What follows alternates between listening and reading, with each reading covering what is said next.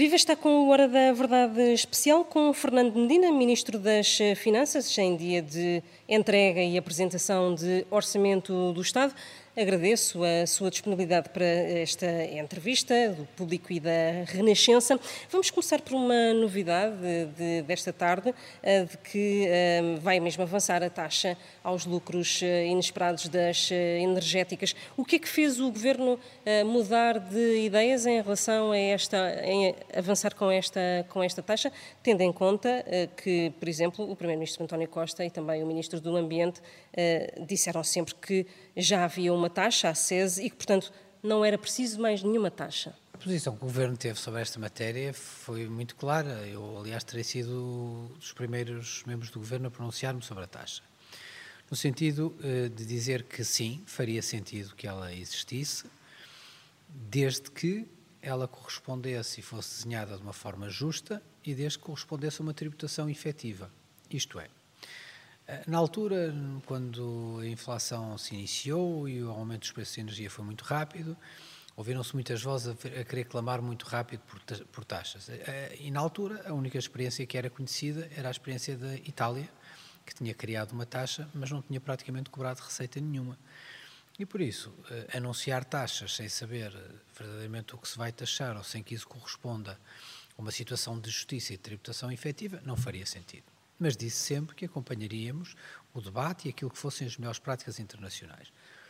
Os países depois, durante muito tempo, não avançaram com a criação dessas taxas, depois, mais tarde, começaram a avançar com modelos semelhantes àquelas que nós já temos, isto é, com contribuições ou especiais sobre o setor energético ou então com derramas, como nós já temos, até que finalmente a Comissão Europeia decidiu propor um modelo, uma, através de regulamento, por isso um modelo a nível europeu, que, eh, no fundo, permitisse a tributação desses lucros não esperados, eh, do ponto de vista. Valeu da... a pressão da, da Presidente da Comissão Europeia, von der Leyen, nesta, sobre esta matéria?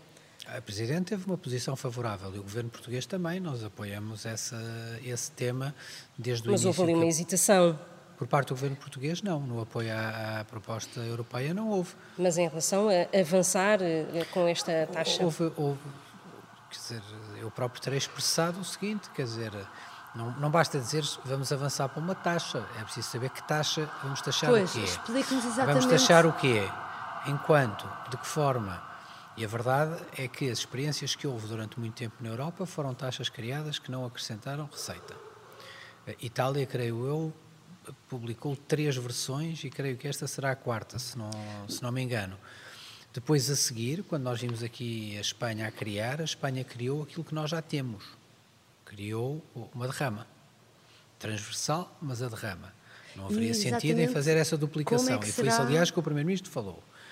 E agora, como é que será a nossa, a nossa, o desenho da nossa taxa? Que é isso que ainda temos algumas dúvidas. Como é que isso se articula desenho, com a SES e com a derrama? Pronto, mas o desenho agora uh, seguirá, seguirá aquilo que é hoje a determinação de regulamento europeu, que foi publicado ontem, constará de um diploma próprio, que nós publicaremos ainda este ano, e por isso é fora do orçamento, por uma razão simples, para poder haver tributação ainda no ano de 2022 e não só. Então mantém-se a SES e a derrama como estão, ainda em 2022?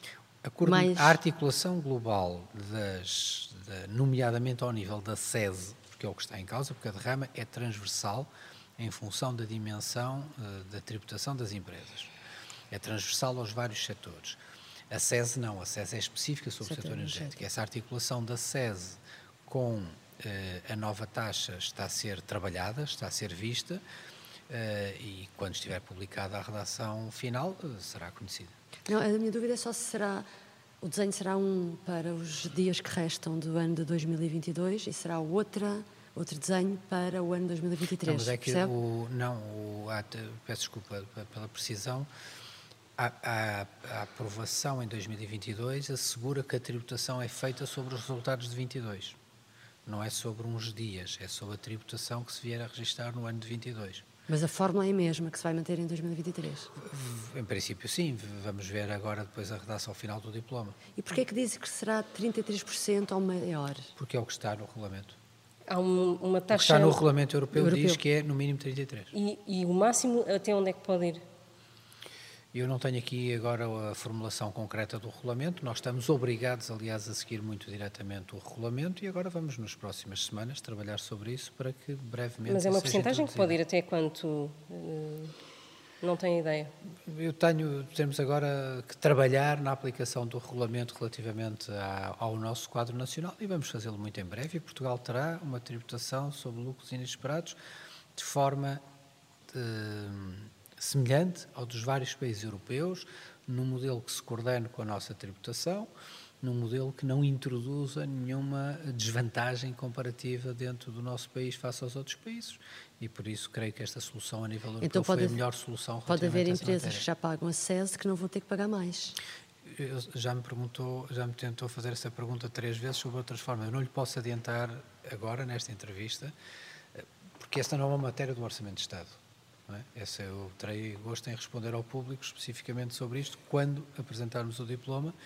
O, como digo, o regulamento foi, foi publicado ontem, uh, não foi publicado há muito tempo, por isso nós temos é o compromisso de aprovar o diploma antes do final do ano, para que a taxa possa, eh, para que a contribuição possa se aplicar sobre o ano sobre de 2000, os lucros obtidos em 2022.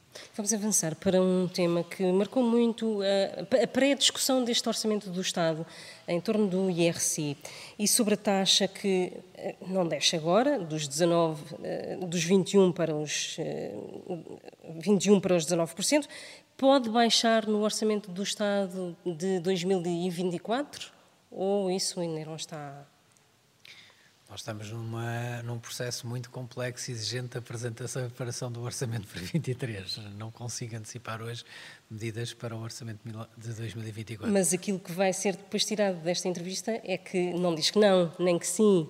Portanto, deixa Ao aí... Orçamento de 24 eu peço um pouco de, de isso não foi falado na Constituição Social. De complacência por parte dos jornalistas de não me retirar agora nenhuma conclusão sobre o Orçamento de 24 no dia em que nós apresentamos o de 23, que ainda não está aprovado no Parlamento. Mas depois daquele, como é que direi, contratempo relativamente a declarações contraditórias sobre a descida transversal do IRC, esse assunto foi discutido na concertação social e, portanto, uh, os uh, empresários ficaram com uma expectativa de voltar a ter essa conversa com o Governo. Isso não foi falado com eles. As expectativas de, das confederações patronais relativamente a reduções dos impostos sobre as empresas nasceu muito antes deste acordo, tem, tem todo o tempo que eu me recordo do diálogo social e de quando participei dele a partir de 2005, por isso já lá vão 17 anos atrás, eh, e, cert, e certamente foi muito anterior, é muito anterior a isso, é normal que, esse, que essa pretensão exista. Agora, eu creio que as formulações que foram adotadas são formulações correspondem, por um lado, ao que está no programa do Governo e são formulações muito efetivas de resposta a questões centrais que as confederações patronais tinham colocado. Mas podem ser revisitadas aliás, neste sentido, de uma redução da própria taxa de 10%. Mas, mas, mas vamos lá ver, mas não vale a pena insistir sobre um ponto sem valorizar o ponto que foi alvo de acordo com também as confederações patronais. É que o conjunto, aliás, do, do, da, a importância do conjunto do, dos regimes que foram aprovados é reconhecidamente muito grande. Reduzir o debate à questão de uma redução de uma, do valor de uma taxa nominal que financeiramente, aliás, até seria menor do que o conjunto dos apoios que estamos a atribuir, creio que não, não, não corresponde à riqueza do debate nem das soluções encontradas na sobre, Sobre os rendimentos, o acordo conseguido em torno dos rendimentos, tenho uma dúvida, que é, a determinada altura, uh, discutiu-se a possibilidade de haver uma cláusula de salvaguarda para todos os anos uh, o aumento salarial, haver ali um período em setembro, outubro, que seria uh, revisto. Isso manteve-se ou não? Existe essa cláusula de salvaguarda? Cláusula há uma cláusula de, de, salvaguarda da avaliação geral do acordo em função das circunstâncias. Isso, Portanto, aqueles valores que, é... que foram apresentados de aumentos a cada um dos anos até 2026, todos os anos vão ser uh, ajustados. Não, não, é nesse sentido que a cláusula lá está. A cláusula foi pedida, aliás, pela generalidade dos parceiros e é uma cláusula de, de, de razoabilidade, quer dizer, aqueles níveis, todos aqueles níveis salariais podem ficar calcionados à, à condição, uh, mediante as circunstâncias que existirem nesse, nessa altura. Estou a falar de económicas. Por essa razão, aliás, quer dizer, tudo deve ser avaliado em cada momento e o que ficou com regularidade, não é? Um acordo médio para que, de boa fé, os parceiros assinam com um grande compromisso de fundo, que é assentar que a valorização dos salários é uma estratégia fundamental para o futuro da economia do nosso país. Isso foi assinado pelas confederações patronais. Isto tem um enorme significado. E por isso, essa convergência é a convergência mais importante. Agora, eh, que tem que haver uma, uma avaliação regular do acordo, isso é de limiar bom senso. Acho que parece-me normal que isso se faça quando são atualizadas as projeções sobre a economia portuguesa, quando são ou em caso de situações anormais de circunstâncias, trata-se de um acordo a quatro anos valorizado. Voltando ao orçamento, o Presidente da República já teve a oportunidade de se pronunciar, dizendo que vê nele uma folga para novas medidas extraordinárias, uh, caso haja uh, incerteza que, ou incerteza ou degradação da economia, como o Sr. Ministro referiu há pouco na conferência de imprensa. Eh, é verdade, há essa folga, essa margem para, novos, para vir a haver novas medidas em 2023, como cheques à família, como uh, mais uh, um cheque de pensão? Vejamos, o orçamento está construído com, os objetos, com as medidas que foram apresentadas, que são medidas muito importantes relativamente aos rendimentos das famílias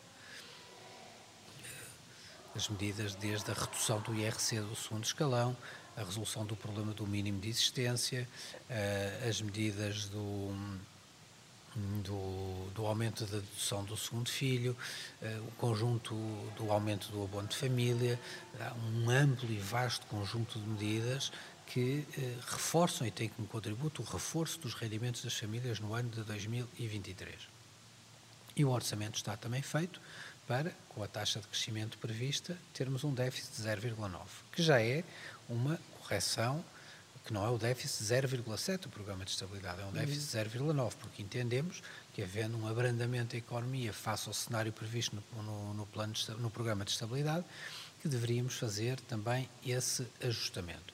Agora, nós temos uma grande conquista, o país fez uma grande conquista durante o ano 2022 que corresponde exatamente àquilo que eu enunciei quando apresentei o Orçamento de 2022, que é nós precisávamos de reduzir muito a nossa dívida, precisávamos de reduzir o nosso déficit orçamental para ganhar margem de manobra para conjunturas mais adversas, que aliás, em alguma medida, elas já se anteviam na apresentação do, do Orçamento 22. Eu tive a ocasião de, de sublinhar quando uh, havia críticas das bancadas à esquerda a dizer não cumpram o déficit, subam o déficit, porque agora as regras da Europa não cumpram, eu perguntei como é que se pode fazer essa proposta quando nós estamos na, nas vésperas de uma mudança de orientação da política monetária que vai subir os juros. Há uma folga para, temos, para condições mais adversas do que as que agora existem.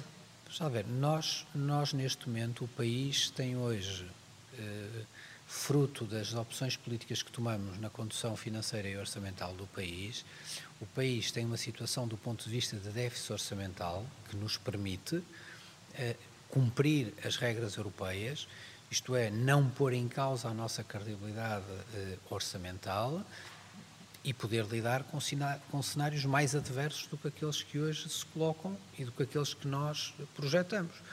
Eh, esperamos não ter que o fazer, naturalmente. Que almofada é que é essa? É quantificável neste momento? Não se chama, eu não lhe chamaria assim, vejamos, nós estivéssemos com um déficit encostado a 3%, a nossa margem a partir do próximo ano era nula. É? Porque no próximo uhum. ano, havendo uh, o regresso das regras, imagina a situação de nós estarmos com um déficit de 3% em 2023, estão suspensas este ano, mas no próximo ano não, estar, não estarão. Uh, não Acha que não estará no próximo ano? Não há nenhuma orientação nesse sentido e tem havido um pronunciamento dos países europeus no sentido de haver um regresso ao cumprimento das regras com alteração das regras, de algumas delas, mas não a regra relativamente ao déficit orçamental. Imaginem o que era enfrentarmos um cenário de chegarmos a 2023 eh, com um déficit colado já nos 3% para arranque isso dava-nos uma margem nula e obrigava-nos, em caso de abrandamento económico, a ter de fazer uma, uma má política económica, que era termos de adotar uma política procíclica, não é? Quer dizer, quando havia abrandamento, nós ainda tínhamos que abrandar mais. Ao termos seguido a política que seguimos de redução da dívida e de redução do déficit, nós estamos em condições de, num cenário mais adverso, que não esperamos e que não, e que não queremos, mas temos do ponto de vista orçamental, dentro dos limites, ter a margem para deixar funcionar os estabilizadores automáticos e termos uma, uma política uh, anticíclica que é como deve ser e deve funcionar a política orçamental neste momento. Essa margem pode ser usada realmente para medidas extraordinárias, como este? Seja, é não, eu, não, eu, tenho uma dificuldade grande. Nós estamos a apresentar um orçamento com um conjunto muito grande de medidas. Eu peço desculpa por não responder à pergunta que me estão a fazer antecipar medidas é num cenário próximo, que não existe. Foi o, próximo, o próprio isso, Presidente da República que lançou a questão. Mas, Minutos eu, eu não depois ouvi, da sua conferência de imprensa. Eu não ouvi o Sr. Presidente da República, porque tenho muito respeito e, uh, estima, mas estou-lhe a responder assim, não é? Que me está a fazer essa pergunta.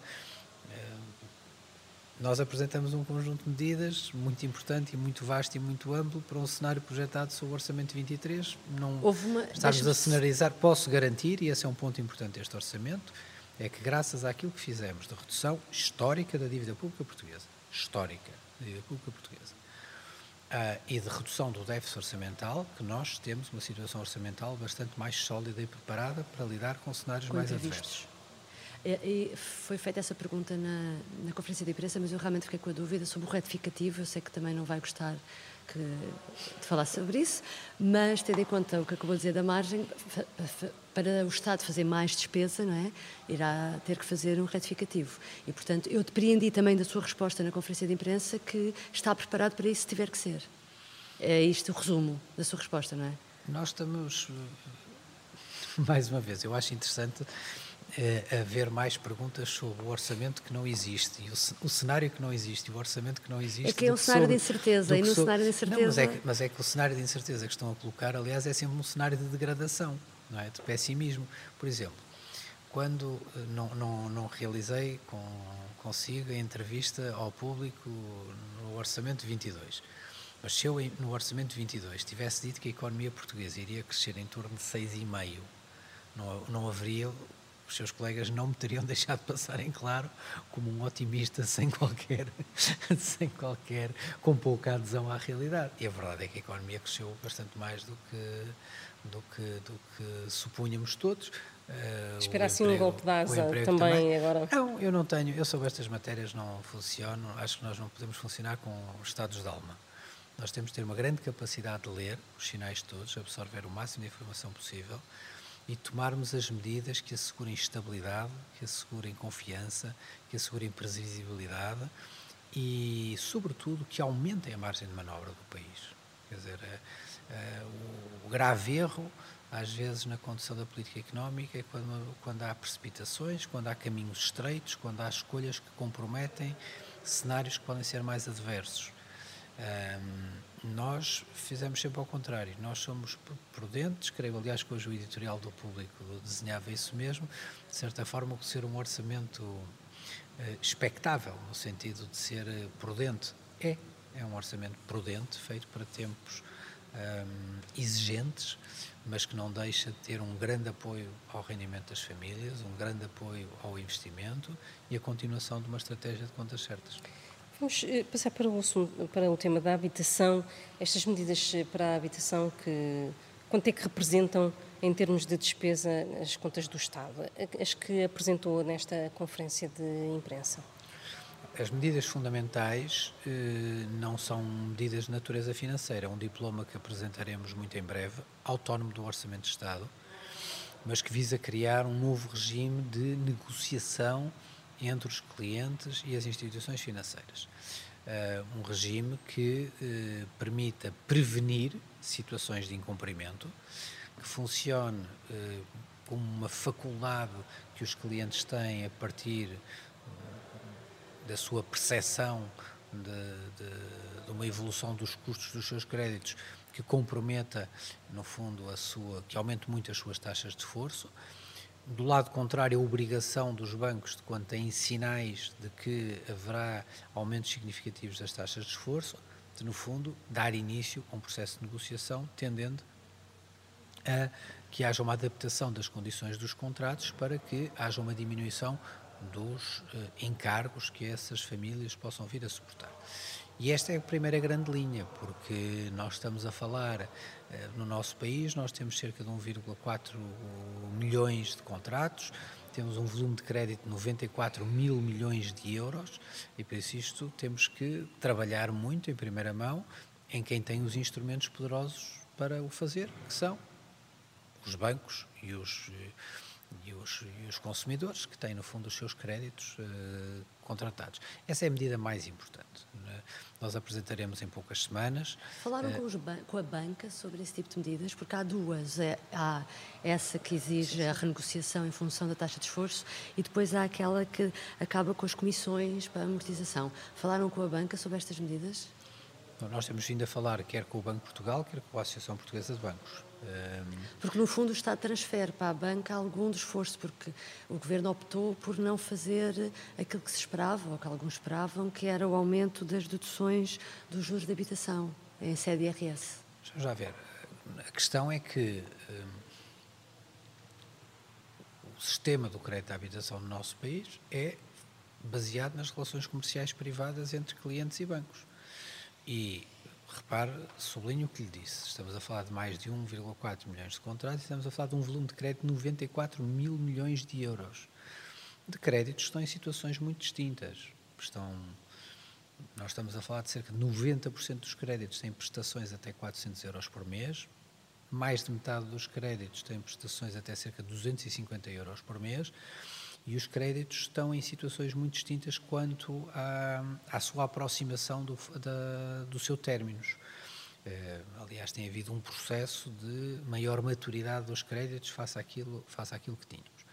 Eh, e por isso, esta subida das taxas de juros afeta menos estes créditos mais antigos, afeta mais os créditos mais antigos e também do ponto de vista dos clientes. Há clientes que conseguirão, há, há pessoas que conseguirão eh, absorver essa subida do aumento das taxas de juros com maior facilidade. Há outros que não terão essa facilidade e é precisamente para esses que não terão eh, facilidade em o assumir que se devem dirigir os esforços. Em primeiro lugar, das renegociações entre clientes e, uh, e bancos, porque é precisamente aí que se podem encontrar as melhores soluções para uh, a redução dos encargos muito antes de haver qualquer comparticipação pública nessa bem, matéria. Porque no fundo é obrigar os bancos a fazer, a mudar algumas práticas. O que eu lhe pergunto é se isso foi bem recebido. Nós temos um processo de diálogo muito franco com os bancos. Obviamente, nós não estamos na mesma posição da Associação Portuguesa de Bancos. A Associação Portuguesa de Bancos representa o setor financeiro, o Ministério das Finanças representa o Estado português. Mas acha isso, que vai correr bem? Dentro dessa Claro, naturalmente, isso não tem, não tem razão, não tem razão, porque aliás há um interesse mútuo uh, nas orientações. É evidente, nem a banca tem interesse em cumprimentos, nem tem interesse em clientes que não possam cumprir, uh, nem o Estado aceita essa seria um risco geral que que não se antevê e que não se, que não se deve promover, e por isso essas medidas, mas deixe-me só concluir, porque, porque que era importante estabelecer. Isso são as medidas fundamentais. Estabelecer, no fundo, essa capacidade de negociação direta, de solicitação dessa negociação, a obrigatoriedade dessa negociação, o quadro de soluções da negociação, do, que vai desde a diminuição dos spreads até uh, alargamento de, de, prazos, a haver até a renegociação, a substituição integral dos contratos de créditos por outro contrato de créditos, por outro contrato de créditos, até aquela que acabou de referir, que é uma medida importante que tem a ver com a eliminação das condições por reembolso antecipado. Vai ser durante situação... todo o ano? Eh, dizes provisório, fiquei sem perceber se aquilo era essa eliminação ia durar todo o ano 2023 ou será só alguns Nós meses? não temos, não está ainda fechado o diploma. Ah. A, questão que, a questão da importância da medida é esta. Nós até agora tivemos um regime em que as taxas de juro dos créditos eram muito baixas e que as taxas de juro dos depósitos eh, eh, mais baixas eram. E por isso havia pessoas que simultaneamente tinham depósitos à ordem que não eram remunerados, depósitos a prazos baixamente remunerados e créditos à habitação do qual também pagavam pouco. A situação que agora acontece é que os juros dos créditos estão a subir, os juros dos depósitos não estão a subir à mesma rapidez. E por isso o que nós faremos é esta eliminação dessa taxa eh, de de amortização antecipada para haver pessoas que tenham a sua poupança e que possam entender, uhum. bom, então eu vou agora amortizar esta parte do crédito eh, para poder diminuir os meus encargos e até, ou até, poder fazer mais facilmente a mudança de contrato entre instituições de crédito que lhe possam aplicar melhores condições. O Secretário de Estado do Tesouro há dias dizia que os indexantes de crédito estão em padrões normais. Se isto tudo sair dos padrões normais, por onde é que se pode agir, por onde é que o, Estado, o Governo pode agir para eh, tirar eh, as famílias de um sufoco que é pagar a casa, basicamente? Eu tenho uma convicção grande de que nós, ainda assim, apesar da evolução recente, que nós não chegaremos aos níveis que já estivemos não há muitos anos atrás, nomeadamente em 2008, em que os juros dos créditos à habitação chegaram a 5% e a taxas de 5%. Nós não temos expectativa de que haja um crescimento das taxas de juros nessa, nessa dimensão. Até porque há aqui um, uma tensão muito clara que se vai passar no desenvolvimento da política monetária do Banco Central Europeu ao longo do ano de 23 é que hoje o grande risco que se coloca sobre as economias europeias, como, como procurei demonstrar na conferência de imprensa, e como é claro já nas previsões sobre as, as, economias europeias, é um risco de abrandamento ou até de recessão relativamente uh, uh, ao ano de 2023. Ora, se essas se esse caminho se concretizar da forma como está antecipado, a questão é que um aumento mais rápido, ou continuar, o Banco Central continuar um aumento rápido das taxas de juros é algo que será, obviamente, posto em causa, porque vai haver aqui uma contradição do ponto de vista dos objetivos de política. Uh, e por isso eu tenho a expectativa de que os riscos que estão hoje a pender sobre as economias, nomeadamente do centro e do leste da Europa, são de tal forma significativos por causa da crise energética que vai ser preciso uma visão prudente do Banco Central Europeu relativamente à sua, ao desenvolvimento e ao ritmo do desenvolvimento da política monetária. Está a contar que não cresça tanto, que o Banco Central Europeu A nossa expectativa eh, afasta-se eh, bastante, afasta-se daquilo que tivemos, por exemplo, em 2008, sim. Uhum. Mudando de assunto, se calhar, para a segurança social, uh, quando se olha para o orçamento, há muitas medidas para as empresas, há muitas medidas para as famílias. Uh, Pode-se dizer que os pensionistas são os grandes lesados deste Orçamento de Estado? Pelo contrário, se reparar, várias medidas que, que há de apoio aos rendimentos têm aplicação aos pensionistas. Tudo quanto se passa em matéria de tributação em sede de IRS atinge em benefício dos pensionistas. Um, quando nós é. falamos das soluções relativamente aos mínimos de existência e ao desenvolvimento em volta do mínimo de existência, quando falamos da diminuição da tributação do segundo escalão, tudo isso beneficia, beneficiará os pensionistas. Mas há uma grande perda de compra dos pensionistas, uh, superior até a de outros, das pessoas que estão no ativo. E isso... permita-me discordar, porque aquilo que nós uh, uh, definimos, e, e foi amplamente debatido, entre o apoio extraordinário que os pensionistas começaram a receber, curiosamente, hoje, e o aumento das pensões que irão ocorrer no ano de 2023 cumpre-se integralmente a fórmula que está definida relativamente ao aumento das pensões, que é a compensação face à inflação do ano anterior, acrescida, porque o crescimento económico foi mais alto, de um diferencial, eh, de uma percentagem adicional relativamente ao crescimento da economia. E essa fórmula está a ser cumprida integralmente com o apoio que hoje é pago com, uh, e depois com o aumento que é relativamente a 2023. Por isso, falar isoladamente numa parcela, não contando que a outra existe e está a ser paga, não é uma forma, creio que, correta de fazer as então, contas relativamente IAS, ao poder de compra dos pensionistas. Comparando com o IAS, que aumentou 8%. Os pensionistas não viram as suas pensões atualizadas volto, 8%. Volto a referir. A fórmula, aliás, da atualização do IAS é semelhante à fórmula da atualização das pensões, com a diferença que, relativamente às pensões, o que nós dizemos é que, relativamente às prestações sociais, às outras prestações sociais, elas não tiveram uma prestação suplementar como tiveram as pensões relativamente ao sistema. Por isso foram compensadas. E por isso o, o, a taxa de variação é a mesma relativamente ao IAS e às pensões, considerando o apoio extraordinário deste ano, com o, o aumento do próximo ano. Eu confesso-lhe, aliás, que acho este debate uh, um pouco.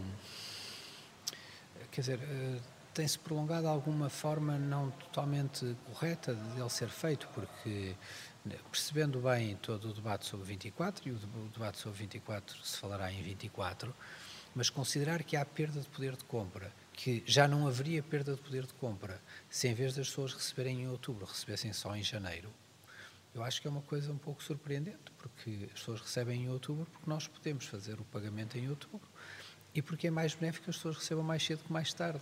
Mas dizem, não, mas porque há em outubro não conta para a conta de janeiro. Não percebo bem a razão.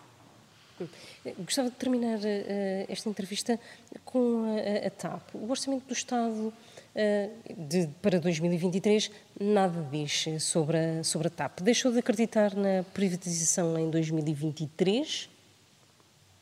O Orçamento do Estado não, não tem não inclui nenhuma verba relativamente à TAP, pela simples razão de que, no plano de reestruturação, a verba é transferida no Orçamento 22 e, a partir daí, o Estado está eh, proibido de fazer qualquer outra transferência. Uhum. E por isso encerra essa dimensão do plano de reestruturação da TAP. E agora, o processo de privatização da TAP se desenvolverá quando, nos, no tempo e no modo que o Governo considerar que mais valoriza o interesse nacional. Nos próximos 12 meses, como disse o Primeiro-Ministro no Parlamento. Procuraremos fazê-lo nas melhores condições que valorizem o interesse, o interesse do país e do futuro. E não é arriscado estar agora a dizer que se admitem perdas, de facto, com esta reprivatização ou com esta alienação? Se não tenho melhor resposta para lhe dar que o tempo e o modo com que essa operação se vai realizar será uh, aquele que melhor valoriza o interesse do país e da empresa. E, portanto, ainda não está decidido se será. Uh, a fatia será maioritária, a alienação será maioritária ou se será apenas uma parte? Isso ainda não está não, definido. O Governo ainda não tomou decisão sobre isso. Só uma pergunta, só para terminar mesmo ainda sobre saúde, que é o orçamento tem para encargos com salários mais 2,6% na saúde. Eu pergunto se é suficiente estes 2,6% numa altura em que estão em negociações, eh, o Governo está em negociações com os enfermeiros, com os médicos e para, vai, pretende criar também uma nova carreira de assistentes ou técnicos de diagnóstico. Ou seja, com todos os problemas que as pessoas veem no Serviço Nacional de Saúde, dizer que há mais 2,6% para salários não parece pouco, não é pouco os salários na saúde irão evoluir exatamente da mesma forma como o restante da administração pública e aquilo que está uh, previsto relativamente à administração pública é que haja um aumento do ganho médio em cerca de 5,1, considerando cerca de 3,4 relativamente a atualizações salariais, que são diferenciais, que serão de cerca de 8% nos rendimentos mais baixos até 2% nos rendimentos mais altos, e por isso um global tenderá a dar 3,4%, mais o conjunto das promoções e das progressões. Por isso, em média, 5,1% de aumento da massa salarial. O que acontece é que, por razões do calendário da negociação da administração pública e de elaboração do orçamento, as verbas não estão inscritas em cada um dos serviços, as verbas exatas relativamente à atualização salarial. E por isso essas verbas irão ser adicionadas aos orçamentos de cada instituição, uma vez encerrado o processo de negociação com os sindicatos. Então, Por isso, é a forma simples de lhe dizer, os 2,6 serão, serão já são superiores a 2,6, mas, mas é só que... resulta, mas resulta desta questão que, que acontece com frequência, que é o facto das negociações sindicais não terminarem a tempo do Orçamento de Estado. E depois, então quer dizer que, que em função dessas negociações sim. será acrescentado mais dinheiro dos serviços, sim. E ainda não, não, é não sabe, é um não quer dizer qual é também a margem que existe para isso, para essas negociações. A senhora Ministra da Presidência e a senhora Secretária de Estado da Administração Pública têm falado abundantemente sobre o tema e com precisão sobre o tema e por isso uh, tem determinado bem quais são as margens de manobra do processo negocial com a administração pública, que tem tido desenvolvimentos eh, positivos e espero que, que, que assim continue e se conclua. Já agora, para a positiva. direção executiva do SNS também não há nenhum valor, não está inscrito nada, não é estranho? Para, para aquela nova. o novo organismo. Está determinado já um valor para a direção executiva do SNS? Para o funcionamento, sim, não. Não, não, ouvimos, não, não descobrimos lá. Não se preocupe, mas está determinado esse valor. Aliás, até sei, até sei de memória qual é. A tu não nos quer dizer? 10 milhões de euros. Ah, está bem. Obrigada. Está assim terminado este não, Hora não, da não. Não peçam agora para dizer mais discriminar serviço a serviço da administração pública. Está terminada esta Hora da Verdade Especial. Tivemos eh, connosco Fernando Medina, o Ministro das Finanças, em dia de entrega e apresentação do Orçamento do Estado para 2023.